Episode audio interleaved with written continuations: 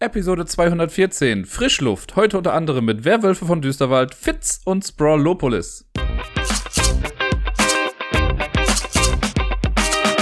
Hallöchen zusammen, hier ist der Dirk mit der neuesten Episode vom Ablagestapel. Eventuell habt ihr schon ein bisschen raushören können, aber ich bin verdammt gut gelaunt heute. Das könnte daran liegen, dass ich Ferien habe und frei habe und entspannt bin und heute ausschlafen konnte und überhaupt ist alles irgendwie klasse. Ähm, Vielleicht überträgt sich das ein kleines bisschen auf euch. Ich werde bestimmt auch hier und da kleine Rants loslassen. Aber gucken wir da einfach mal, wo die Reise so hinführt. Und ja, ich habe letzte Woche erst gedacht, ich müsste viel alleine spielen. Doch dem war dann nicht so. Das wurde auf der Arbeit äh, aufgefangen, zur Hälfte zumindest. Und äh, das erste Spiel, das ich auf der Arbeit spielen konnte letzte Woche, das war glaube ich am Mittwoch, ist Schach. Ich habe Schach gegen unseren ukrainischen Jungen gespielt, der ja jetzt schon seit, was, sind ja fast schon zwei Monate, der jetzt glaube ich da ist. Ähm, und ja, er kam zu mir, hat gefragt, ob wir spielen können. Und ich musste schon irgendwie am Tag davor, glaube ich, irgendwie einmal Nein sagen, weil wir nicht so viel Zeit hatten irgendwie. Und Schach braucht ja nun mal auch ein kleines bisschen Zeit, weil man jetzt nicht gerade in vier Zügen gewinnt.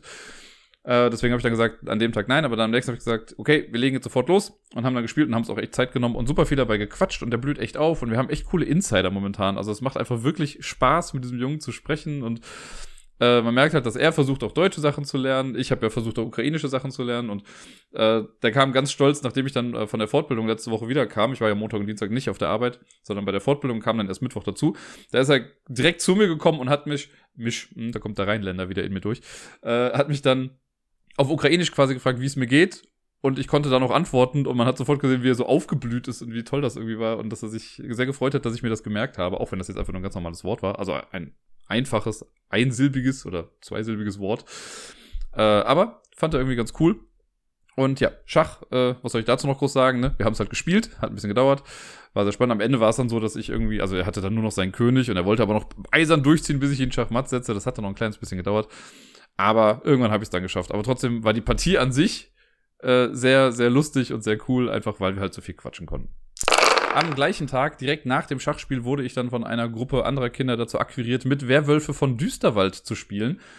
Was ich ja schon lange nicht mehr in der Form quasi gespielt habe. Also klar, auf Twitter habe ich es ja ein bisschen angeleitet, immer mal wieder. Äh, ich weiß, es wird Zeit. Wir haben. Übrigens, darf ich das mal kurz einwerfen? Ich tweete ja echt regelmäßig irgendwie Sachen, ne? Und man kriegt hier und da mal irgendwie so ein Like. Da tweete ich einmal fucking Erdmännchen mit einem Satz aus Düsterwald-Werwolf-Gedöns und es geht durch die Decke, in meinen Verhältnissen durch die Decke. Ich weiß auch nicht, ich verstehe die Welt nicht mehr. Ich packe jetzt einfach überall Erdmännchen dazu, vielleicht ist das der Trick. Naja, wie dem auch sei. Werwölfe. Äh, ich habe ja sonst auf der Arbeit immer Werwölfe Vollmondnacht gespielt, weil ich das ganz cool finde. Man kann das in kleineren Gruppen spielen und ist halt auch schneller vorbei. Und für so die große Runde fehlt uns eigentlich oft einfach die Zeit und bei vielen Kindern dann auch die Lust. Und da muss es ja auch einer moderieren. Das mache ich dann ja auch meistens irgendwie. Aber dieses Mal wurde ich von einer Gruppe von Kindern gefragt und wir haben es dann gespielt. Wir waren dann insgesamt zu siebt. Eigentlich sollte man ja zu acht sein, aber wir haben es dann trotzdem mit so gemacht. Und äh, ein Kind hat die Moderation übernommen, das fand ich echt ganz cool. Und die hat, also die war auch einfach sehr süß dabei. Die hat äh, am Anfang, als wir dann erstmal im Kreis saßen, fing sie dann an mit, okay, okay, ihr müsst jetzt erstmal die Backstory hören. Und fing dann an mit, ja, ihr, ihr seid alle in dem Dorf Düsterwald äh, heimgekommen und habt es euch bequem gemacht und Gerüchte gehen um, dass Werwölfe da sind. Okay, es kann losgehen. okay, coole Backstory, ich bin voll drin. Und ja, dann war das alles in allem leider ein bisschen chaotisch, weil die dann total aufgedreht waren, weil es jetzt auch eine Gruppe war, mit denen ich sonst eigentlich gar nicht so viel zu tun habe. Äh, aber ich verstehe mich mit denen halt trotzdem ganz gut und die fanden das total cool, dass ich jetzt dann mitspiele. Und äh, natürlich war ich Teil des Liebespaares. und die, ähm, ja, mit sieben Kindern war es halt auch relativ kurz natürlich, ne, oder mit sieben Menschen insgesamt war es relativ kurz. Und dann hat die äh, Spielleiterin leider auch einen kleinen Fehler gemacht, weil ich war äh, Hexer und ich konnte dann man kann ja als Hexe kann man ja einmal eine, eine, Person heilen und eine Person auch vergiften. Und sie hat aber gedacht, man kann immer nur eine Sache machen. Und in einer Nacht, in der Crucial Night, wollte ich nämlich dann halt eine Person retten und eine andere töten. Und das hätte uns dann eigentlich den Sieg gebracht. Aber die Spielerin hat es so verstanden, weil ich habe erst gesagt, ja, retten und dann auf eine Person gezeigt und töten. Und sie hat dann gedacht, ich hätte meine Meinung geändert und wollte dann nur töten. Und deswegen sind zwei Leute in der Nacht gestorben. Und dann hatten wir eine Putt-Situation äh, mit zwei Wölfen. Es waren noch viel zu viele Werwölfe eigentlich in dem Spiel drin. Es waren drei Wölfe bei sieben Leuten. Also das war zum Scheitern verurteilt. Und ja, deswegen war das dann am Ende relativ unspektakulär, weil ich konnte dann zwar noch irgendwie jemanden retten, dann hatten wir noch den Jäger mit drin, der konnte auch noch wen töten. Am Ende ist halt ein Werwolf irgendwie übrig geblieben. Die Kinder hatten Spaß, das ist ja die Hauptsache. Aber es zeigt nochmal, wie wichtig es ist, irgendwie diese Rollenverteilung richtig hinzubekommen und als äh, Moderationsperson auch wirklich sagen zu können, wer jetzt was genau kann. Also daran scheiterte es ja quasi. Wir hatten trotzdem Spaß, wir haben nett diskutiert. Das finde ich ja immer relativ schwierig, wenn man das mit Kindern spielt. Gibt es da nicht so wirklich eine Diskussionskultur. Ne? Da wacht man irgendwie auf und sagt so, ah ja, ich glaube, die war's. Und dann sagen alle, ja, ich glaube auch, die war's. Okay, du bist es. Bist du Werwolf? Nein? Ja, okay, schade. So, das ist dann eine Tagesphase. Ne? Ich habe das ja mal letztes Jahr im Sommer, äh, da habe ich auch in einem Ferienprogramm gearbeitet und das war so auf die englische Sprache ausgerichtet und deswegen haben wir eine Runde äh, Werwölfe komplett auf Englisch gespielt, mit Kindern, die halt sonst eigentlich nicht Englisch sprechen. Und das war auch total cool, weil da wollten die, also ich habe dir noch gesagt, ich möchte nicht einfach nur hier Anschuldigungen hören, sondern die sollen schon irgendwie ausformulieren, was sie denken oder was sie gesehen haben oder so. Und das hat voll gut geklappt, wenn man die so ein kleines bisschen mehr dazu anleitet. Und vor allen Dingen, wenn ich selber halt auch mitspiele, kann ich ja Gespräche auch in Gang bringen. Äh, das ist dann immer ganz cool. Wenn die Kinder so unter sich das Ganze machen lässt, dann findet da nicht so die große Diskussion statt. Ähm, ja, kann man positiv oder negativ finden. Ich meine, bei Werwölfe Vollmondnacht, wenn ich das spiele, da ist ja dann auch nicht viel Diskussionsgrundlage, weil man vieles ja auch wirklich einfach nicht weiß. Aber naja, was soll's. Es hat Spaß gemacht, die Kinder hatten Spaß. Ich mag Wölfe an sich ja total gerne. Äh, ich spiele es halt viel zu selten. Ich würde es gerne mal wieder in so einer großen, realen Gruppe von 20 Personen oder so spielen. Das hat echt immer sehr viel Spaß gemacht. Natürlich gibt's Play Elimination und hast du nicht gesehen, aber die Runden dauern jetzt ja auch nicht so ewig lange. Und wenn man das jetzt auf, weiß nicht, drei, vier Runden an einem Abend beschränkt, ist ja auch in Ordnung.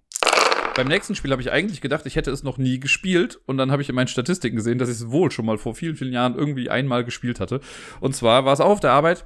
Da habe ich mit äh, ein paar Jungs Fitz gespielt. F-I-T-S von, ich glaube, Rainer Knizia. Dr. Rainer Knizia.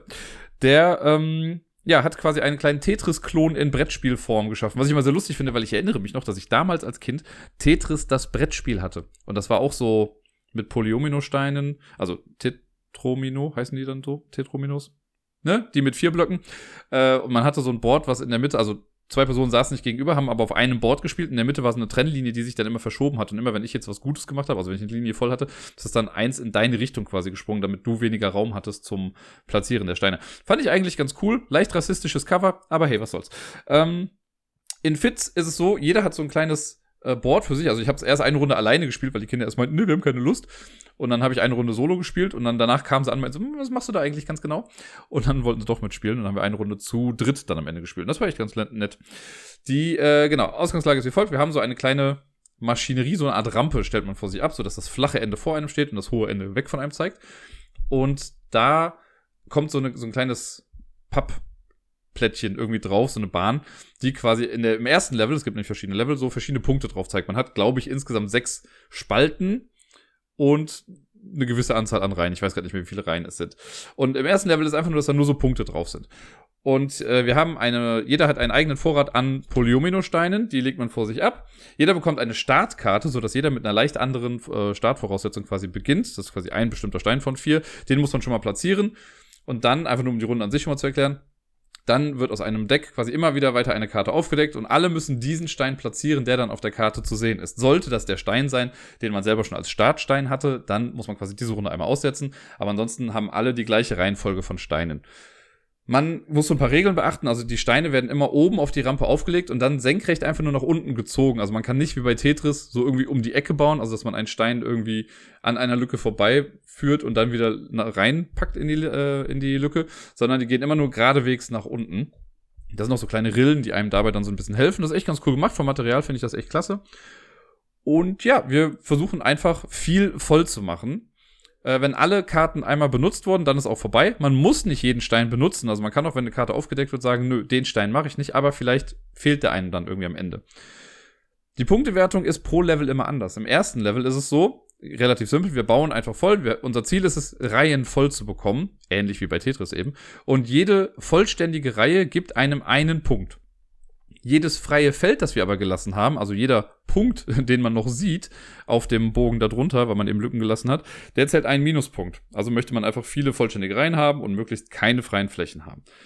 Das ist, also ich habe, glaube ich, in meiner ersten Runde habe ich vielleicht zwei Punkte dadurch gemacht oder so, weil es jetzt nicht so viele Reihen waren und viel dadurch abgezogen bekommen habe.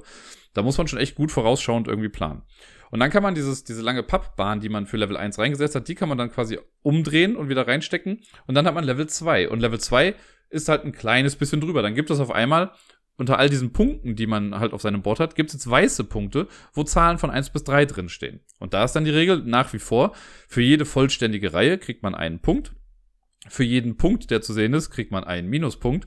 Für die weißen Punkte, wenn man die frei lässt, kriegt man das auch noch als Pluspunkte. Also möchte ich halt versuchen, um diese weißen Punkte drumherum zu bauen, um diese Punkte dann einzuheimsen. Macht schon mal ein bisschen anstrengender. Im dritten Level kommt noch eine Kleinigkeit hinzu. Dann hat man neben den weißen Punkten auch schwarze Punkte und schwarze Punkte sind minus Fünfer. Das heißt, für jeden minus Fünfer Punkt, den ich am Ende noch sehe, kriege ich minus fünf Punkte. Die möchte man also auch auf jeden Fall abdecken. Und dann gibt's das letzte Level, das funktioniert noch mal ein kleines bisschen anders, also das vierte Level dann. Da hat man Symbolpaare, also jeder hat irgendwie, keine Ahnung, zwei Sterne, zwei Dreiecke, zwei Vierecke, zwei Kreise oder so, auf seinem, äh, auf seiner Bahn verteilt. Und für jedes also wenn man die, wenn man ein Paar komplett abdeckt, gibt's dafür keine Punkte. Wenn ich von einem Paar beide Teile am Ende sehe, kriege ich dafür plus drei Punkte. Sehe ich aber nur einen am Ende davon, kriege ich minus drei Punkte. Also sobald ich mich dafür entscheide, okay, das Dreieck hier habe ich jetzt so gebaut, dass es aufbleibt oder dass man sehen kann, muss ich das andere Dreieck auch offen lassen, damit ich dafür auch die Punkte bekomme und nicht noch irgendwie was verliere am Ende. Cooler kleiner Kniff, fand ich tricky, hat mir von den Leveln auch mit am besten gefallen eigentlich. Äh, ja, und wenn man jetzt alle vier Level hintereinander spielt, dann sammelt man einfach die Punkte und guckt, wer am Ende dann die meisten hat. Und das war's dann. Es gibt noch, das lag also bei uns in der Box mit drin, aber es war so etwas dünneres Papier, noch ein fünftes und ein sechstes Level. Das haben wir gar nicht gespielt. Ich weiß gar nicht, was da jetzt der große Deal irgendwie damit ist. Aber ich werde es auf jeden Fall nochmal ausprobieren. Das ist ein Spiel, das wir auf der Arbeit haben und das hat gefühlt, glaube ich, noch nie jemand irgendwie ausgepackt. Und ich habe es mir jetzt mal zur Aufgabe gemacht, so nach und nach die Spiele, die wir im Spieleschrank haben, mit den Kids dann auch zu spielen, damit die eben in den Genuss kommen und mal sehen, was wir dann alles so haben. Weil auch in dem Fall, viele Kinder sagen halt erstmal, nee, wir haben keinen Bock zu spielen. Und ja, ich mach's dann halt so, ich setze mich dann daneben und spiele dann eben halt mal alleine und mach dann so ein bisschen was. Und ich musste bestimmt gut 10, 15 Minuten lang erstmal alleine spielen, bis dann das erste Kind kam. Und als das erste Kind kam, dann kam auch das zweite Kind und dann haben sie mitgespielt. Also, ja, so funktioniert das irgendwie mal ganz gut mit der Motivation. Fitz an sich hat mir gut gefallen. Wie gesagt, ist halt ein Tetris-Klon. Das ist super simpel. Also man kann das gut als, ich glaube, als ja, erstes Spiel, äh, als Appetitanreger oder als Aperitif dann irgendwie noch spielen. Oder Digestiv das, was davor und was danach kommt, als Absacker. Ist ja auch egal. Ähm, tut keinem großartig weh. Also man muss zwar ein bisschen vorplanen, irgendwie mit den Steinen jetzt, wie die dann runterfallen, aber alles in allem ist das kein Hexenwerk. Mir hat's aber gut gefallen und ich werde es bestimmt noch ein paar Mal spielen mit den Kids. Ab jetzt kommen die Spiele, die ich dann traurig alleine zu Hause gespielt habe. Nein, gar nicht traurig. Ich hatte Spaß dabei und habe mir einfach nur ein bisschen die Zeit vertrieben. Meistens, wenn Miepel dann irgendwie schon im Bett war und ich halt noch irgendwie eine Kleinigkeit machen wollte. Und das erste Spiel, das ich so letzte Woche abends da mal gespielt habe, ist Obsthain ein Solo-Spiel. Ihr kennt es, ich habe es hier im Podcast schon ein paar Mal auch erwähnt. Äh, ich mag es total gerne. Das ist das Spiel, wo man äh, was aus 18 Karten und ein paar Würfeln und so besteht. Und man nimmt von den 18 Karten aber immer nur 9 für eine Runde. Also man mischt die 18 Karten, zählt 9 ab. Eine Karte kommt in die Mitte als Startkarte und dann zieht man von den restlichen 8 immer eine Karte und platziert die dann. Und man versucht immer, also auf einer Karte sind immer sechs Bäume zu sehen, immer zwei lilane, zwei rote, zwei gelbe. Und man muss die Karten so anlegen, dass sie sich so ein bisschen überlappen äh, und wenn man gleiche Bäume übereinander legt, also gleiche Farben, dann legt man dann Würfel drauf und der steigt dann quasi immer im Wert, je häufiger man diesen Baum eben überbaut. Bis, und die Würfel, die sind halt Custom Dice, also sie haben nicht von 1 bis 6 die Zahlen drauf, sondern es gibt zwei Seiten, das sind einfach nur so Platzhalter, wo quasi nichts Wichtiges drauf ist, ich glaube irgendwie ein Blatt oder so zu sehen. Und die Punkte sind 1, 3, 6 und 10, das ist dann so ein Obstkorb. Und man möchte natürlich die Würfel im besten Fall auf 10 bekommen, weil das die höchste Punktzahl ist. Und so legt man dann Karte für Karte in dieses Puzzle dann rein und versucht einfach eine höhere Punktzahl dann am Ende zu bekommen. Äh, bei mir waren es jetzt, na, ich glaube, 44 Punkte oder 43 Punkte, also gar nicht mal so verkehrt. Ich habe gesehen, mein höchstes Ergebnis, was ich bisher hatte, war 45. Also war ich schon ganz nah dran. Und äh, ja, das ist äh, klasse. Ich hätte mir, also ich würde mir fast wünschen eigentlich, dass zwei Kartensets drin gewesen wären, damit man das wirklich auch parallel spielen kann. Aber ich habe mir schon überlegt, wenn ich das demnächst, also es geht gar nicht mit den Würfeln, vergesst, was ich gesagt habe. Man kann es einfach nicht zu zweit spielen. Man braucht zwei Sets, um es zu zweit auch wirklich spielen zu können. Weil sonst hatte ich nämlich gedacht, naja, wenn ich jetzt neun Karten habe, dann gebe ich meinem Gegenüber einfach die anderen neun und wir spielen das erstmal parallel und dann tauscht man die neun Karten einfach. Äh, Im besten Fall auch in der gleichen Reihenfolge dann natürlich. Aber das geht ja nicht, weil man sich die Würfel auch teilen muss. Schade eigentlich. Naja, egal. Äh, irgendwann möchte ich auch mal den zweiten Teil ausprobieren. Da gab es ja letztens auch Kickstarter und hast du nicht gesehen dazu. Citrus Hain heißt das ja, glaube ich. Da kommen dann nochmal so kleine Auftragskarten äh, mit so ähnlich wie bei Sprawlopolis, wozu wir später vielleicht nochmal kommen. Vor zwei oder drei Wochen, glaube ich, schon mal von Five Minute Mystery gesprochen. Das ist ein Spiel, was ich ja für die Arbeit geholt habe. Und ich habe es dann selber erstmal im Privaten gespielt und damit auf die Arbeit genommen. Und ich selbst habe auf der Arbeit noch gar nicht gespielt. Aber seitdem es auf der Arbeit ist, wird es gefühlt jeden Tag von irgendeiner anderen Gruppe ausgeliehen. Die Kinder lieben das, die Betreuenden finden es auch klasse, weil man es eben auch so gut mitspielen kann und auch die Kinder zur Not auch alleine spielen lassen kann. Äh, und jetzt habe ich mir aber gedacht, komm, ich nehme es mal über die Ferien wieder mit nach Hause, damit ich auch noch ein bisschen Spaß damit haben kann. Und ich habe dann eine Solo-Runde einmal gespielt, und zwar einen schwierigen Fall, die dicken drei oder so heißt das, glaube ich. Da muss man nämlich drei Übeltäter dingfest machen und Sachen rausfinden und das, glaube ich, in sieben Minuten oder so. Und das war schon, also ich habe es nicht geschafft, das kann ich schon mal sagen. Ich habe von den drei Leuten konnte ich zwei richtig zuordnen. Beim dritten war es eine 50-50 Chance, die ich dann leider verkackt habe. Aber äh, das war schon echt krass. Und es hängt halt, also bei den drei Leuten ist halt spannend natürlich, weil wenn ich die Hinweise nach und nach aufdecke, wenn ihr übrigens ein volles Review davon haben wollt oder eine Regelerklärung, dann müsst ihr euch die letzte Folge davon angucken, weil ich gehe jetzt nicht nochmal alles durch. Ähm, bei den drei Leuten ist es so, ich habe ja drei Leute draußen. Und wenn ich jetzt äh, eine Karte, also eine Szene irgendwie abgeschlossen habe und ich bekomme einen Hinweis und angenommen es ist ein Hinweis mit Federn. Ich weiß, äh, die Person ist ein Vogel oder hat ein Federkleid. So, und dann lege ich das da dran und das passt jetzt bei einem der Übeltäter, dann weiß ich ja automatisch, dass es bei den anderen beiden nicht der Fall sein kann. Also kann ich die Karten, also alle mit Federn schon mal zu dieser einen Person dann irgendwie legen.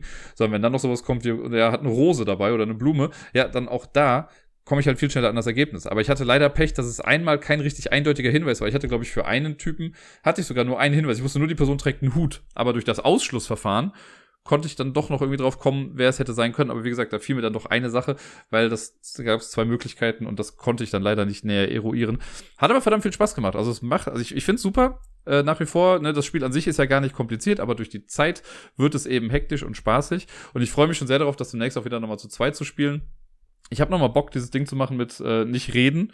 Das war ja beim letzten Mal das, was uns so ein bisschen das Genick gebrochen hat. Und diese ganzen anderen schwierigen Fälle, die möchte ich auch auf jeden Fall mal testen, einfach mal um zu gucken, wie man da so abschneidet.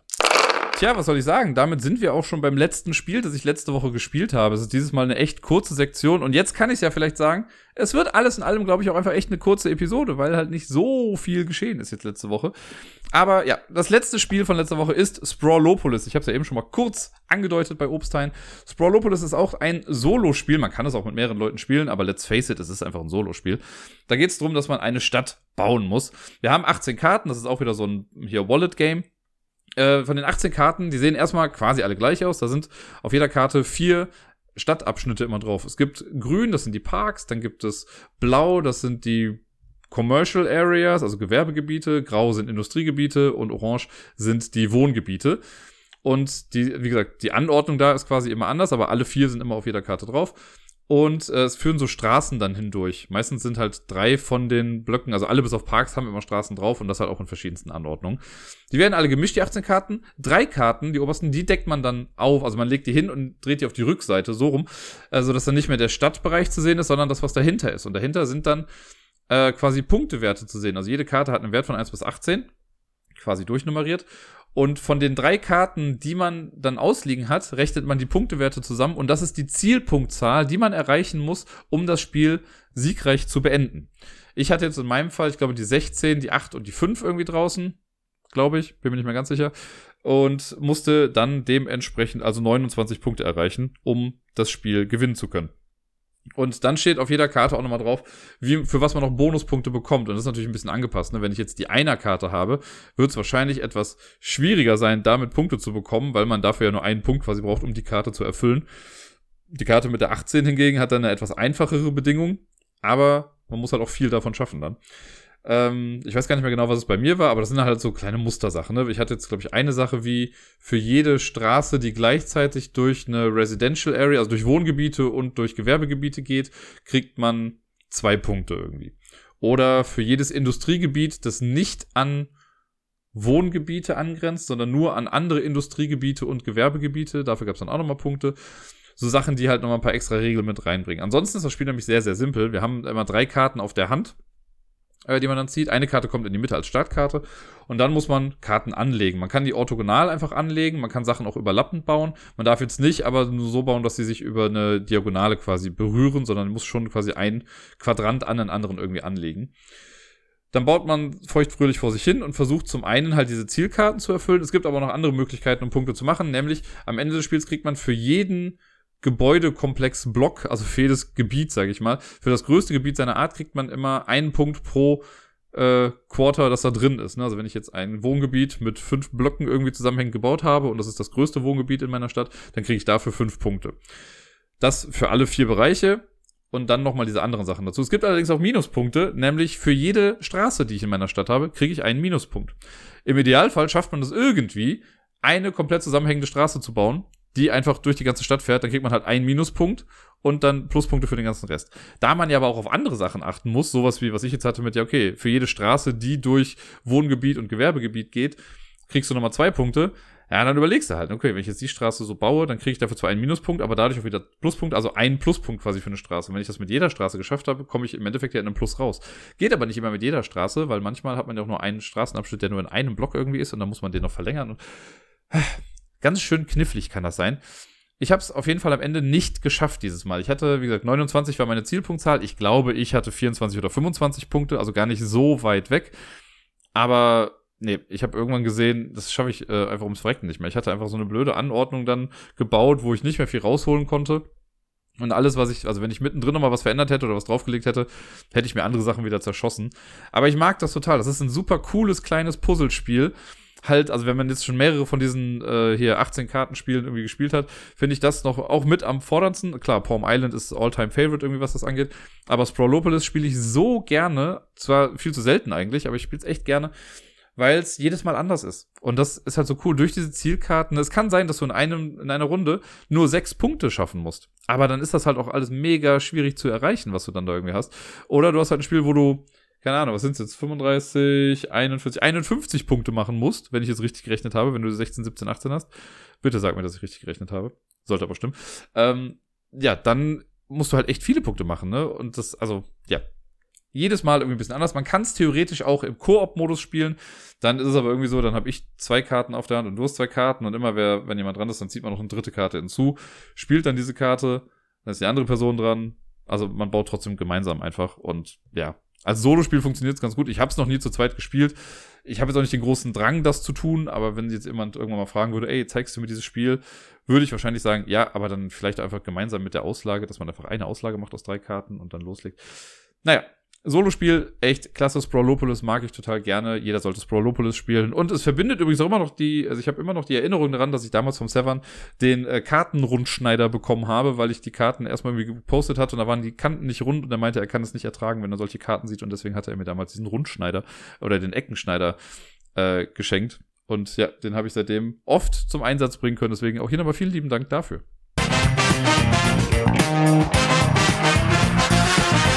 damit sind wir dann quasi in Rekordzeit auch schon zur Top 10 Liste des heutigen Tages gekommen.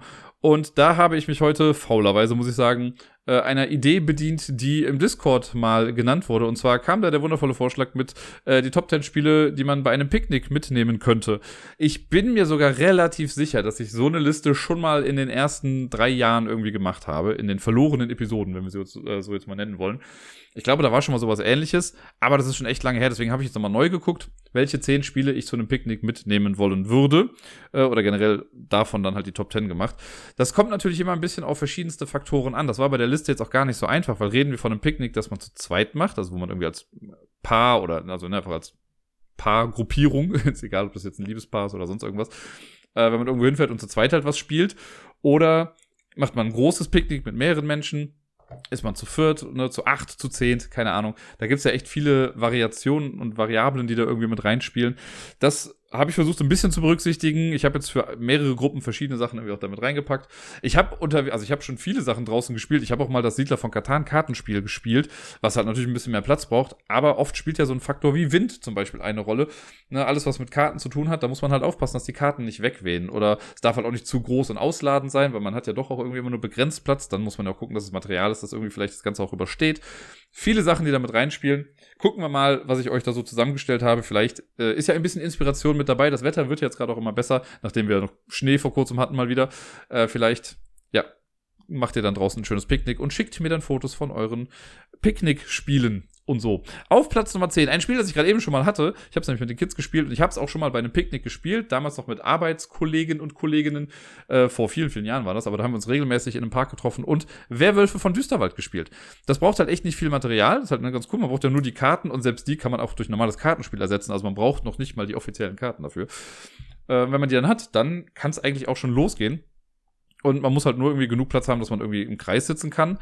Und wir haben das damals auch ganz geschickt geregelt, weil wir waren dann zu acht und wir wollten aber nicht, dass einer komplett raus ist immer.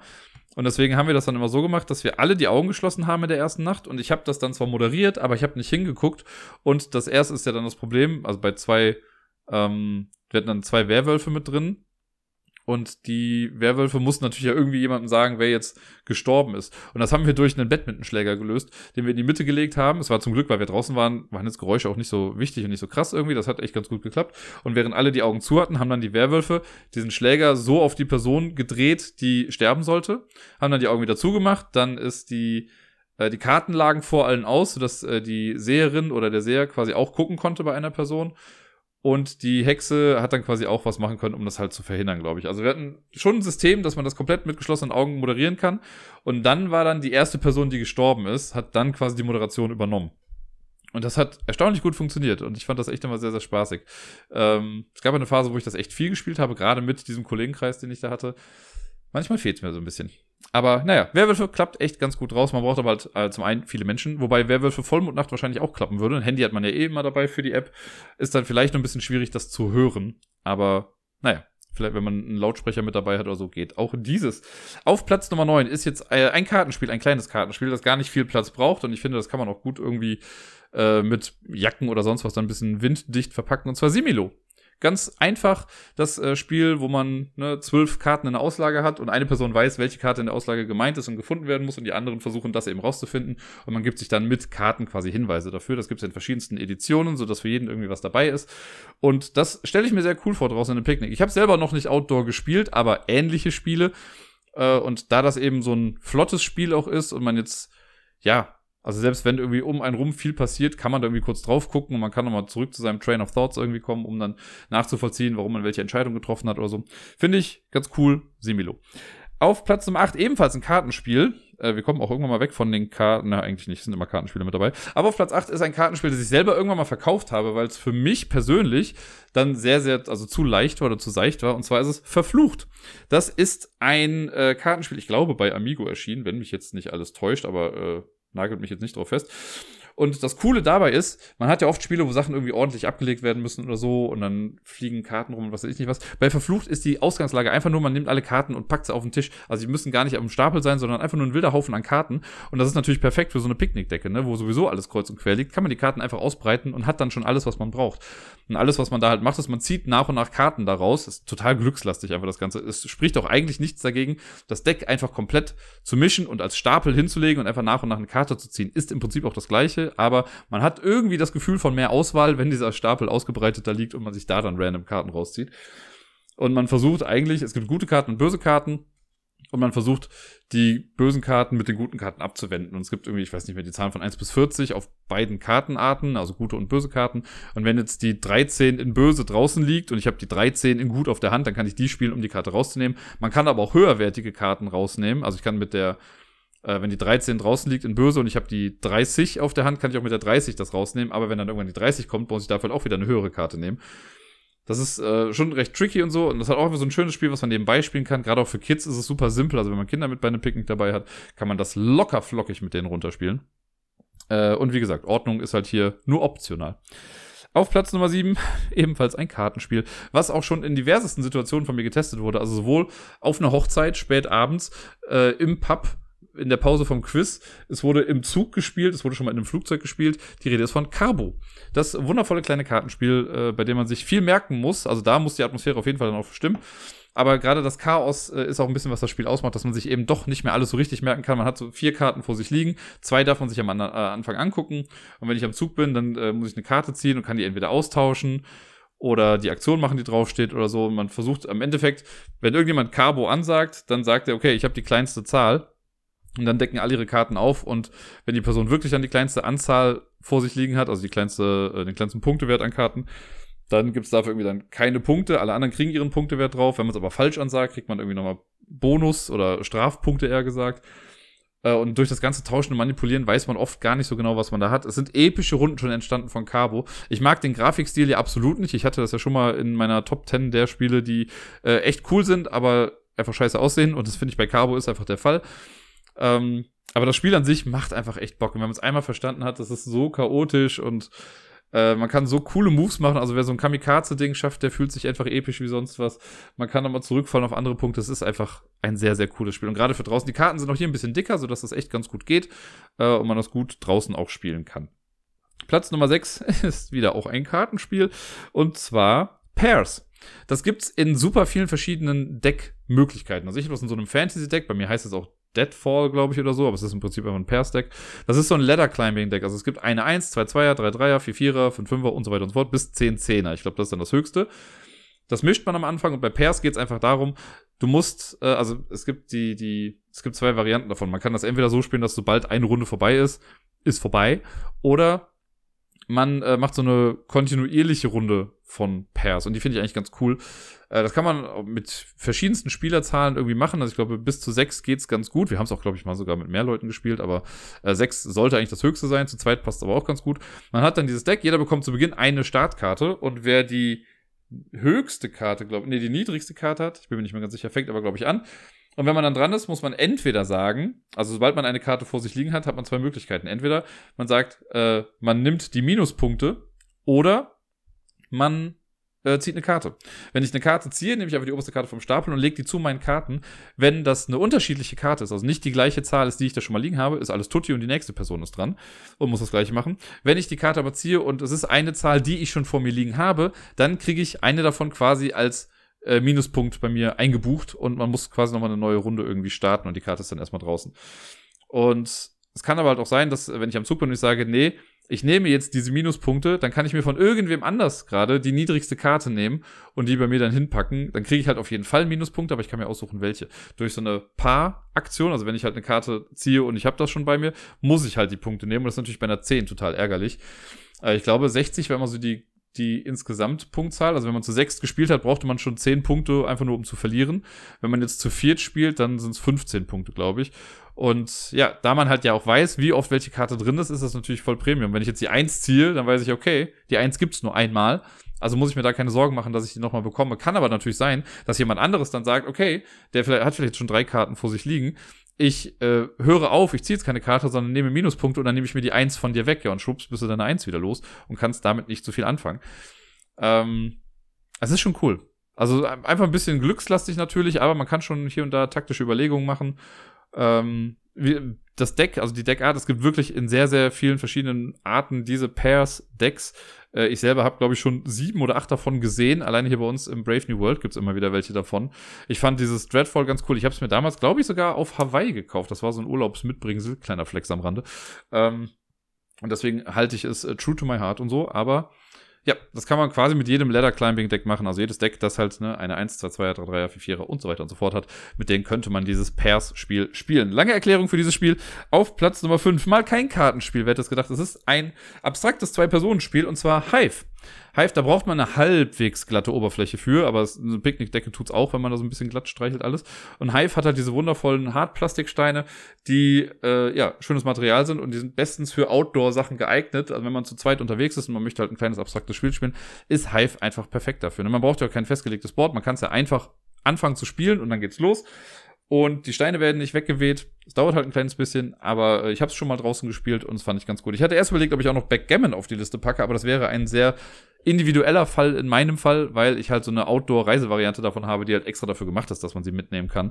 Äh, das wäre jetzt blöd, wenn ich sagen würde, ey, ich habe das klasse Ding, ihr nicht, aber ich nehme es halt mit. Deswegen habe ich jetzt mal Hive auf die Liste gepackt für ein Picknickspiel. Auf Platz Nummer 4 ein Roll-and-Write-Spiel nochmal. Nochmal ist auch so eins der, also das habe ich ja irgendwann mal geschenkt bekommen von meiner Schwester, ich glaube sogar zu Ostern irgendwann. Und äh, ja, habe das nur hier und da mal irgendwie gesehen, aber noch selber nicht gespielt. Und als wir es dann das erste Mal gespielt hatten, war der erste Kommentar, okay, wir spielen es nochmal. Und dann dachte ich mir, ja, der Name ist ganz gut gewählt. Man würfelt und muss Kreuze machen auf so einem Block und äh, versuchen Farben abzuschließen, also bestimmte Farbfelder mal anzukreuzen. Das macht echt viel Bock. Also ich habe das auch selbst schon mal mit Menschen gespielt, die sagen, sind absolut keine Spielepersonen. Und selbst die haben dann gesagt, doch, das hat den Spaß gemacht. Also es ist sehr simpel, ist glaube ich von Inka und Markus Brandt, wenn mich nicht alles täuscht. Und ja, da gibt's ja mittlerweile auch Zusatzblöcke noch und nöcher. Es gibt, glaube ich, eine Kindervariante davon und hast du nicht gesehen. Finde ich echt gut, weil man braucht halt nicht viel. Ne? Du brauchst die Würfel, Stifte und Block sind dann schon mit da drin und viel mehr ist es dann halt auch schon nicht mehr. Äh, ein bisschen Glück braucht man dann vielleicht noch. Und dann kommen wir auch schon in die Top 3, die euch bestimmt nicht großartig schockieren werden. Zumindest äh, der zweite Platz. Bei den anderen beiden, vielleicht habt ihr mit was anderem gerechnet. Aber auf Platz drei kommen wir erstmal dazu. Ein Spiel, über das ich viel, viel zu selten spreche. Ich liebe es total. Ich habe es damals in der Schule, als ich noch in der Grundschule gearbeitet habe, ganz oft mit den Kindern gespielt. Wenn man eine Runde davon spielt, ist es auch gar nicht so krass. Aber sobald man anfängt, eine zweite oder dritte Runde davon hintereinander zu spielen, ist das Gehirn irgendwann auf Urlaub und es ist einfach nur noch Fritte. Die Rede ist von Déjà-vu. Déjà-vu ist ein äh, Reaktionsspiel, kann man schon sagen mit Merkfaktor oder mit Memory-Faktor. Wir haben so eine Auslage, das sind so kleine Pappmarker in verschiedensten Formen ähm, mit unterschiedlichsten Sachen drauf. Es gibt irgendwie eine Gitarre, es gibt einen Schuh, es gibt ein Verkehrsschild, ein Verkehrshütchen, ein Roller, eine Pizza, also Sachen.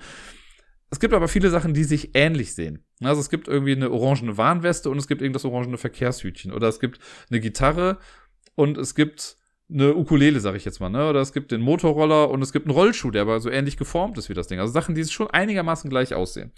Die liegen erstmal alle in der Mitte, diese Gegenstände. Ich glaube, es sind, ich sag jetzt mal 36 oder so. Und dann gibt's ein Kartendeck mit relativ großen Karten, so Tarotkarten. Die mischt man und davon kommen hm, lass mich nicht lügen, drei oder fünf Karten kommen ungesehen erstmal raus. So, und dann fun funktioniert das eigentlich ganz normal. Es werden nach und nach immer eine Karte aufgedeckt. Das macht man in besten Reihe um, damit jeder mal dran ist. Ne, man nimmt eine Karte von dem Stapel und deckt die auf. Auf dieser Karte drauf sind Gegenstände. Mal einer, mal zwei, mal drei. Sachen, die in der Mitte liegen. Bei der ersten Karte kann man sich safe sicher sein, okay, es passiert hier erstmal nichts. Die Karte wird aufgedeckt, man sieht die Sachen auf der Karte, gut ist. Wird die nächste Karte aufgedeckt, man sieht wieder Sachen, dritte Karte, vierte Karte, fünfte Karte und so weiter und so fort. Und irgendwann wenn eine Karte aufgedeckt wird und man denkt, Moment, das hatten wir schon, das war schon mal auf einer Karte, dann muss man schnell danach greifen und das vor sich hinlegen. Deswegen heißt es Déjà-vu, weil hat man schon mal gesehen. So, und das macht man im Prinzip die ganze Zeit durch. Jetzt kann es aber natürlich sein, dass meine Erinnerung vielleicht ein bisschen getrügt ist und ich dachte, wir hätten schon irgendwie was gesehen davon, aber hatten wir gar nicht, weil sobald dann irgendwann eine Karte aufgedeckt wird und ein Gegenstand, der auf der Karte ist, liegt vor mir, dann weiß ich, dass ich einen Fehler gemacht habe, weil alle Gegenstände gibt es nur zweimal auf allen Karten. Und das würde ja bedeuten, dass es jetzt zum dritten Mal schon aufgetaucht ist. Ne? Einmal, um es das erste Mal zu sehen, das zweite Mal, wo ich danach gegriffen habe und jetzt ist es nochmal auf einer Karte. Dann ist die Wahrscheinlichkeit sehr viel höher, dass ich irgendwo Mist gebaut habe.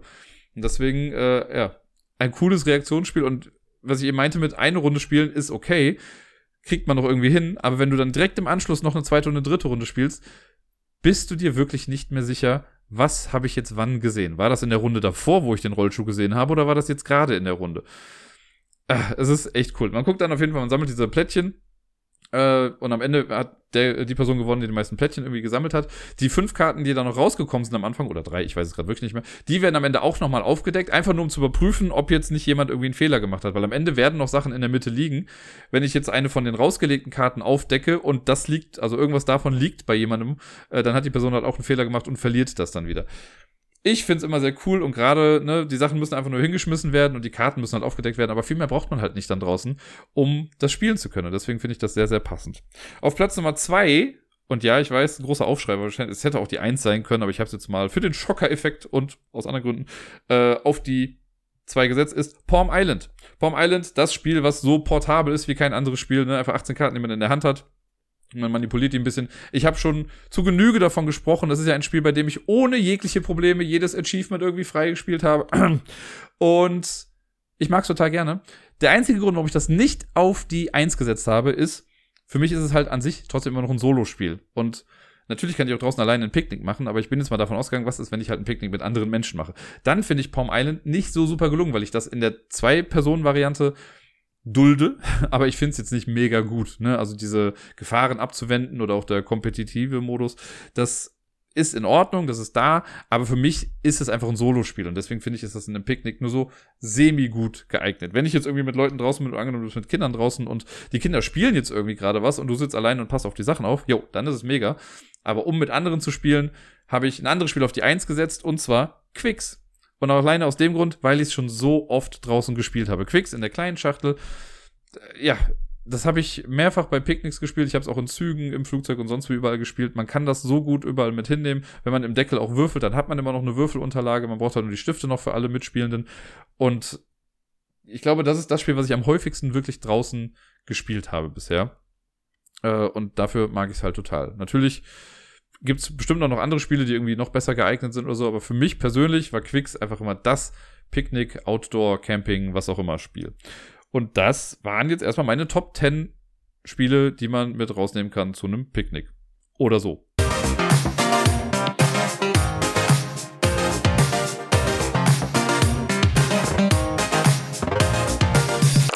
Sonst so. Letzte Woche habe ich es sträflicherweise verpasst, äh, über Coffee zu sprechen, denn da habe ich äh, wieder was bekommen, wieder mal äh, meine monatliche Spende, könnte man fast sagen, von meinem anonymen Spender. Wobei, so anonym ist es gar nicht, weil du hast den Namen jetzt auch mit dazu geschrieben.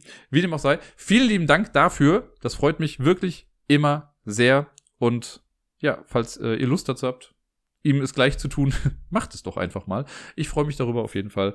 Wie Bolle, wenn sowas ankommt. Ansonsten, äh, ja, was war denn die Woche? Es sind hier und da halt ein paar Sachen irgendwie passiert. Ich war äh, auf Fortbildung, das habe ich ja letzte Woche schon mal erzählt, und da habe ich ja den Podcast aufgenommen zwischen ich komme von der Fortbildung nach Hause und ich übernehme Miepel. Und äh, die ging am Dienstag ja auch noch weiter. Dienstag war leider alles in allem ein etwas trockenerer Tag. Also der Montag war an sich in Ordnung. Äh, der Dienstag war echt trocken, da ging es halt um Rechtliches. Und da meinte unser Dozent dann auch schon so, naja, er gibt sich Mühe, aber Recht ist halt leider auch mal ein Thema, was man jetzt nicht so super interaktiv irgendwie gestalten kann, wenn es wirklich einfach darum geht, irgendwelche Rechtsgrundlagen zu erlernen. Wir haben über viele Einzelfälle gesprochen und so und am Ende meiner Meinung nach ein bisschen zu viel über Einzelfälle gesprochen, weil uns das ein bisschen die Gesamtzeit geklaut hatte. Aber trotzdem war es also es war lehrreich, ich habe auf jeden Fall viel mitgenommen davon, also im wahrsten Sinne des Wortes auch viele Handouts und sonst was. Und mir ist immer aufgefallen, ich habe wirklich ein Problem damit, wenn ich, also für mich persönlich, jetzt gar nicht, dass die Person was dafür kann, aber wenn ich einen Vortrag mir anhören soll, der mit PowerPoint unterstützt ist und man gibt mir im Vorfeld die Folien, dann höre ich nicht mehr zu. Oder nicht mehr so richtig, weil dann gucke ich halt auf die Folien vor mir und höre nicht der Person zu. Ich mag das viel lieber, wenn ich einen Vortrag mir angucke wirklich und der Person zuhöre und ich sehe dann halt durch die Folien, was da irgendwie so ist und das im Endeffekt dann als Skript irgendwie mal nachgereicht bekomme und nicht dieses, ja okay, ich habe jetzt sowieso schon alles da, warum soll ich hier noch zuhören, wenn ich doch jetzt schon alles vor mir liegen habe? Vielleicht bin nur ich so, aber für mich ist das wirklich echt schwierig, das dann so diesen Switch zu machen. Deswegen habe ich die Folien irgendwann noch weggelegt. Also ich habe das dann weggepackt und einfach nur zugehört äh, und mir dann im Nachgang irgendwelche Notizen gemacht.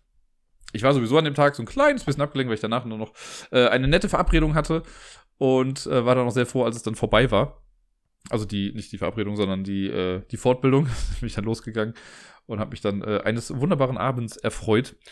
Und ja, genau, jetzt bin ich mal gespannt. Es ist die Hälfte rum von der Fortbildung. Ich habe jetzt noch im, was haben wir gerade, April? Im Mai habe ich noch mal zwei Tage, an denen das ist, und im Juni dann die letzten beiden Tage. Und dann bin ich erstmal so weit äh, eine Kinderschutzfachkraft. Ich glaube, so heißt das Ganze dann. Und dann steht es ein bisschen aus, ob wir danach noch weitermachen, ob man dann eine Insofa wird, also ist dann eine insoweit erfahrene Fachkraft, so heißt das Ganze, was ein bisschen bescheuert ist. Ähm, Fände ich auf jeden Fall relativ sinnvoll, aber mal gucken, wie das so weitergeht. Dann, ja, hatte ich am Wochenende komplett Miepel bei mir. Sie war in der Woche ja schon äh, bei mir auch.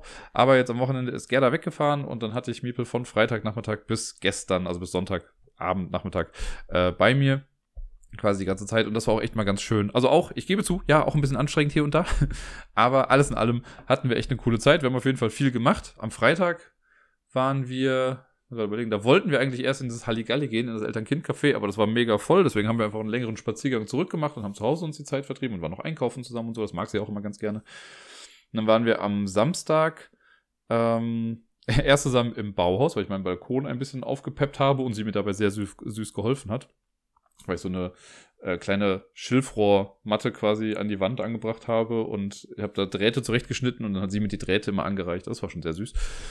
Und dann waren wir nachmittags, äh, sind wir dann nach Mülheim gefahren, Köln-Mülheim, äh, weil das so ein kleiner, kleiner Kirmesplatz ist, quasi am Wiener Platz. Also, das ist, das sind zwei Karussells und ein Autoscooter, mehr ist da nicht und ein Entenangeln. Das haben wir die Woche über schon mal gemacht. Und ich hatte gesehen, dass ich noch so Chips hatte von dem kleinen äh, Autokarussell-Anbieter da. Die habe ich nämlich äh, am einem Weihnachtsmarkt schon mal geholt und hatte dann in weiser Voraussicht, habe ich dann gesagt, ja, ich kaufe direkt zwölf Chips, weil die günstiger sind und ich weiß ja, dass Miepel total gerne damit fährt. Und als wir dann wieder gehen wollten, war, waren die halt weg. Da war der Weihnachtsmarkt weg. Und dann dachte ich mir, ja scheiße, jetzt habe ich diese Chips umsonst hier irgendwie liegen. Aber der gleiche Anbieter war da und ich konnte halt diese Chips einfach jetzt da dann wiederverwerten. Also hatten wir ein paar im Prinzip Gratisfahrten dann irgendwie. Es war sehr cool. Miepel liebt das ja, damit zu fahren. Äh, die möchte am liebsten fünf Stunden am Stück nichts anderes machen. Äh, von dem anderen Karussell hatte sie ein bisschen Respekt. Das war so eins, wo man, wenn man an dem Hebel drückt, dann gehen die, äh, die Tiere, in denen man sitzt, die gehen dann auch so nach oben. Das wollte sie dann nicht. Da wollte sie nur zugucken. Autoscooter fand sie ganz spannend, aber da, nein, fahren wir nicht mit. Ich bin auch kein großer Autoscooter-Fan, muss man dazu sagen. Aber ja, mit den Karussells ist schon mal ganz gut. Und es wird jetzt sehr cool, weil wir haben jetzt gerade Ferien und am Freitag oder Samstag äh, fängt hier in Köln die Osterkirmes an am Rhein. Die wird wahrscheinlich leider viel zu voll sein und so. Und ich werde mit Sicherheit nicht am Familientag hingehen mit ihr, einfach weil der so mega voll sein wird. Aber einfach mal drüber streifen und dann vielleicht auf zwei, drei Fahrgeschäfte mit der draufgehen, einfach weil ich weiß, dass sie es so liebt, äh, werden wir das mit Sicherheit machen. Und da gibt es auf jeden Fall noch neue Sachen zu entdecken für die kleine Maus. Ja, ansonsten, was haben wir noch gemacht? Äh, wir waren im Zoo gestern, also am Sonntag. Da sind wir jetzt ja dann wieder relativ häufig, seitdem ich jetzt ja dankenswerterweise meine Jahreskarte wieder habe. Ähm, und auch das echt cool. Es ist leider so ein bisschen tragisch gewesen. Ich weiß nicht, ob ihr das mitbekommen habt, äh, aber im Kölner Zoo hat es vor zwei oder drei Wochen ja gebrannt und da ist das äh, Tropenhaus, was echt cool ist eigentlich. Das ist ein super schönes Tropenhaus bei uns, wo Tiere auch frei rumlaufen können. Da hat es gebrannt äh, und da sind ganz viele Tiere bei gestorben. Das war irgendwie ein oder zwei Tage, nachdem ich mit Miepel da war. Ja, echt tragisch, deswegen kann man da obviously gerade nicht reingehen. Und äh, da bin ich mal gespannt, wie und was die da machen und so. Also es ist, ja, war sehr traurig. Ähm, mal gucken. Den restlichen Tieren geht's aber soweit ganz gut, so wie wir das äh, vernehmen konnten. Und es ist einfach, mit Miebel ist es ja lustig im Zoo, weil sie halt mittlerweile ja auch viele Tiere schon kennt und sie versucht die Namen jetzt auch immer wirklich auszusprechen. Also, äh, was hatten wir jetzt? Direkt am Anfang haben wir nämlich die Trampeltiere da stehen im Zoo. Und dann hat sie halt wirklich auch versucht, Tram Peltier, das sozusagen. Oder manchmal vertauscht sie noch die Silben. Bei Gepard war dann immer Pa, Ge. Muss ich mal sagen, nein, Gepard. Pa, Ge. Close enough. Okay, ja, alles gut. Ähm, ich mag den Zoo. Ich mag den Zoo mit Miepel. Das ist immer wieder schön. Natürlich hier und da auch da, wenn wir dem Spielplatz sind, wir haben so einen großen Spielplatz da bei uns, da möchte sie am liebsten gar nicht mehr von runterkommen. Aber ich kenne die kleine Maus ja auch ganz gut und ich weiß auch, wenn sie dann äh, zu lange da ist, dann fängt sie irgendwann noch an zu gähnen und ich wollte es auf jeden Fall vermeiden, dass sie auf dem Rückweg wieder einschläft. Das hatten wir beim letzten Mal und so, dass sie dann halt schon in meinen Arm quasi auf dem Rückweg eingeschlafen ist für zehn Minuten, als wir dann zu Hause angekommen sind und ich sie dann hinlegen wollte, da ist sie dann wieder wach geworden und war dann so leicht übermüdet, was dann auch schwierig wurde. Und dieses Mal haben wir es ganz gut gemacht. Wir kamen erstmal an, haben noch eine halbe Stunde hier ein bisschen rumgewuselt und dann hat sie sich hingelegt und drei Stunden den Schlaf der Gerechten geschlafen. Ja, äh, was ansonsten? Genau, ich habe am Wochenende auch Sachen bei eBay Kleinanzeigen mal eingestellt. Das ist ja mal ein großes Highlight, wenn ich sowas mache. Weil äh, Menschen einfach stellenweise, naja, kreativ sind, sagen wir mal so. Oder interessant. Ich habe äh, ein paar Spiele reingestellt, von die ich halt einfach loswerden möchte. Das habe ich mir schon lange vorgenommen und jetzt habe ich endlich mal damit angefangen. Und dann haben sich auch prompt erstmal ein paar Leute gemeldet und das waren auch erstmal alles adäquate Unterhaltungen. Alles soweit ganz gut. Und dann kam aber irgendwie einer, genau, einer wollte dann am Samstag nämlich vorbeikommen. Und es ging um ein Spiel, keine Ahnung, das habe ich für 5 Euro verkauft. Ich verkaufe ja meine Tiere, meine Tiere, sag ich schon, meine Spiele wirklich für wenig Geld. Einfach weil ich sie loswerden möchte und es mir jetzt nicht um den größtmöglichen Profit geht, sondern einfach nur darum, wirklich auch Platz zu schaffen und halt ein kleines bisschen Geld wiederzubekommen. So, das war jetzt ein Spiel für 5 Euro, also nicht die Welt irgendwie. Und dann schrieb einer, ey, wär's, okay, der hat dann irgendwie um halb sieben morgens geschrieben, äh, ich würde es gerne haben, ich könnte um 17 Uhr da sein. Circa 17 Uhr. Ne? Halte ich ihm noch zugute. Meinte ich, ja, alles klar, ich bin, äh, um 17 Uhr bin ich zu Hause, Adresse geschrieben und dachte, okay, ist in trockenen Tüchern. Es wurde 17 Uhr. Es wurde 17.10 Uhr, es wurde 17.20 Uhr. Dann habe ich mal geschrieben, äh, sag mal, wie sieht's denn so aus? Kommst du noch? Und dann kommt als Antwort nur, bin um 18 Uhr da. Und dann habe ich nur geschrieben, ich aber nicht mehr. Ähm, ne, weil ich hatte schon, also es war vom Zeitpunkt her eigentlich schon blöd, weil ich musste halt, also ich wollte ja mit Miepel noch raus irgendwie, das war der Tag, wo wir zur Kirmes gegangen sind. Und das, da haben wir halt schon Wartezeit dann quasi gehabt und hätte der jetzt gesagt, dass um fünf da wäre, alles tutti gewesen. Aber so hatten wir jetzt noch mal länger gewartet und dann habe ich mir gesagt, so, nee, ich habe jetzt keinen Bock, nochmal irgendwie eine halbe Stunde irgendwie zu warten, bis er dann kommt und wahrscheinlich trotzdem nochmal zu spät kommt. Deswegen angezogen sind dann losgegangen. Und sowas finde ich geht halt gar nicht. Ne? Und ich schreibe ja auch in die Listen, also in die, in die Anzeigen immer mit rein, ja, ich mache keinen Versand und so, ne, weil es ist immer wieder, ich schreibe wirklich rein, in der Anzeige steht kein Versand, ich schreibe in den Text rein kein Versand und trotzdem fragen Leute, ey, kannst du es nicht trotzdem auch irgendwie verschicken? Und ich hasse es halt, Sachen zu verschicken irgendwie, ne? weil es ist ja für mich auch Arbeit, die Sachen zur Post zu bringen. Das nervt dann immer so ein bisschen. Je nachdem, was das für große Pakete sind und so. Deswegen sollen die Leute einfach kommen. Ich treffe mich auch gerne mit denen in Köln. Also wenn die jetzt irgendwie sagen, ja, ne, sie sind irgendwie nur auf der Durchreise oder so, dann komme ich gerne zum Bahnhof und schmeiß den das irgendwie in die Tüte, wenn die mir das Geld dann dafür geben. Ist alles gut. Aber ja, Leute warten lassen, so ist immer schon ätzend. Und dann dieses ewige Diskutieren. Und dann war jetzt auch einer, das hatte ich jetzt zweimal, das ist auch neu für mich wieder, wo dann Leute mich anschreiben, so, ey, hast du auch Bock, Spiele zu tauschen? Äh, wo ich denke, na, ich will die Spiele ja loswerden.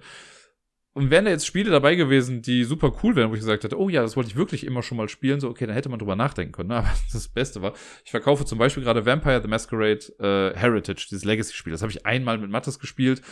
Habe jetzt einfach für mich gedacht, ich werde es einfach nicht mehr spielen. Ne? Also ich habe auch nicht den Drang, irgendwie das zu spielen und ne, es ist halt da und ich möchte es einfach nur loswerden, damit jemand anders sich dran erfreuen kann. So, also ich verkaufe es weit, weit unter dem Kickstarter-Wert, ne? Und Dann schreibt mir einer so, ey, ob ich nicht auch tauschen wollen würde. Er könnte mir folgende Sachen anbieten.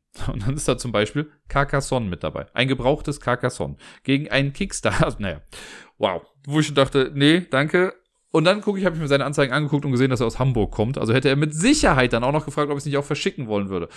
Und wirklich, ich habe dieses Mal in meinen Anzeigentext bei allen Anzeigen immer reingeschrieben, ähm, nur Abholung, kein Versand, nein, auch nicht, wenn du nett fragst. Damit die Leute einfach merken, das ist schon nicht das erste Mal, dass das vorgekommen ist. Aber gut, mal gucken, was jetzt noch so alles kommt. Heute Morgen war jetzt noch jemand da und hat ein paar Sachen mitgenommen. Das hat super reibungslos funktioniert. Der kam auch, sag ich mal, drei Minuten zu spät, hat aber immerhin vorher Bescheid gesagt, dass er meinte, okay, steht gerade im Stau und schafft es halt nicht früher.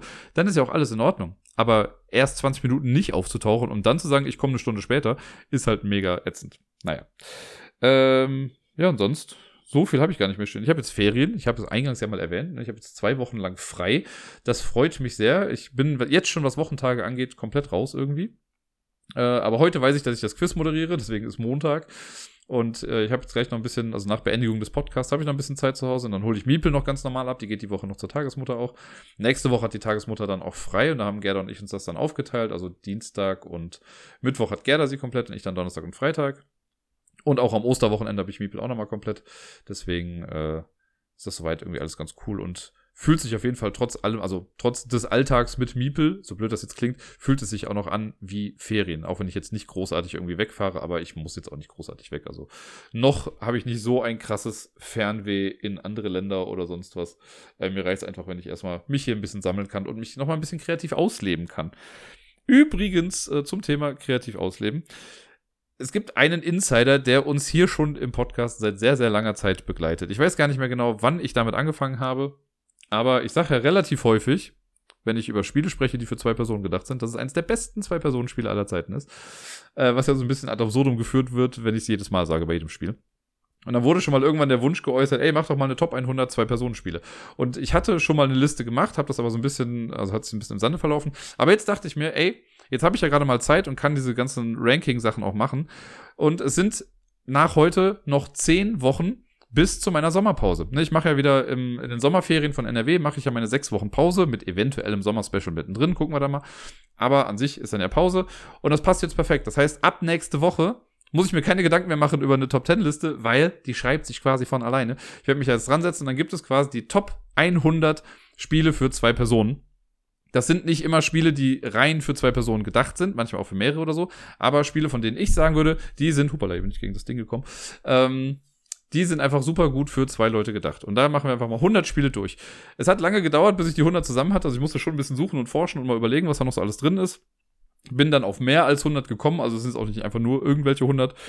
Aber ja, lasst euch dann quasi überraschen, was da so ist. Und vielleicht gibt es ja oben noch ein paar Änderungen im Vergleich zu den anderen Top 100 Listen, die ich hatte. Also ich habe ja schon meine, zweimal schon meine Top 100 Spiele gemacht und da waren ja auch dann die besten Zwei-Personen-Spiele aller Zeiten mit dabei. Aber vielleicht haben die ja intern nochmal irgendwie die Plätze getauscht. Gucken wir da einfach mal, wo die Reise dann so hinführt. Und dann wisst ihr jetzt auch, wenn die Top 100 der Zwei-Personen-Spiele durch ist, dann hört ihr mich erstmal sechs Wochen lang nicht, weil ich in meinen wohlverdienten Urlaub gehe. Ich fahre zwar auch nicht weg, zumindest noch nicht, äh, aber dann habe ich quasi auch nochmal komplett Ferien von allem.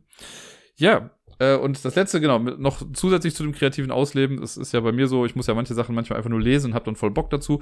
Und mein nächstes Projekt, nachdem ich mich ja von diesen ganzen Wish You Were Here Karten habe inspirieren lassen und jetzt eigene Postkarten erstellt habe, die semi gut gelöst wurden von Menschen draußen. Wahrscheinlich ist, ja, wie dem auch sei, ähm, habe ich jetzt überlegt, nachdem ich jetzt ja äh, neulich zweimal mit Sarai oder dreimal sogar diese so Hidden Games Sachen gespielt habe, also wo man halt ganzen Materialien einfach bekommt und sich dann einen Fall erschließen muss, habe ich voll Bock, sowas auch zu machen.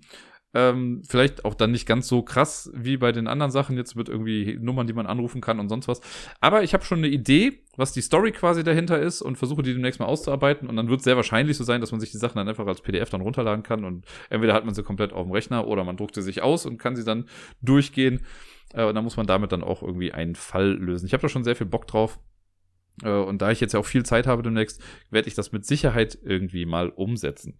Das soll es dann jetzt auch gewesen sein für heute. Es ist, wie ihr seht, dann doch eine etwas kürzere Folge. Ich habe jetzt das umsonst so doch noch gut strecken können, wie ich gerade merke.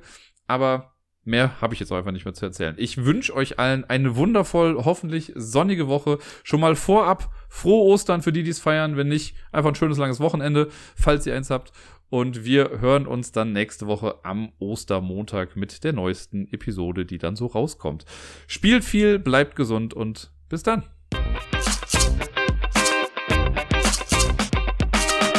Mittlerweile steht übrigens der Termin für unser Ablagestapel Community Treffen in Köln. Das hat äh, der Helmut auf dem Discord wundervoll organisiert und jetzt, wo wir den Termin haben, äh, sage ich es einfach schon mal. Und vielleicht gibt es ja noch Leute, die sagen, ja, da hätte ich auch irgendwie Bock, da mal mitzumachen. Wir müssen noch mal genau gucken, wie viele Leute da mit rein können und so, äh, weil der Raum natürlich auch irgendwie begrenzt ist. Aber da lässt sich bestimmt irgendwie was einrichten. Also wenn ihr da Bock habt, sagt gerne mal Bescheid. Es handelt sich hier um den 3. und 4. September 2022. In Köln findet das Ganze dann statt. Also wenn ihr an dem Wochenende noch nichts vorhabt, könnt ihr euch das ja vielleicht mal frei halten.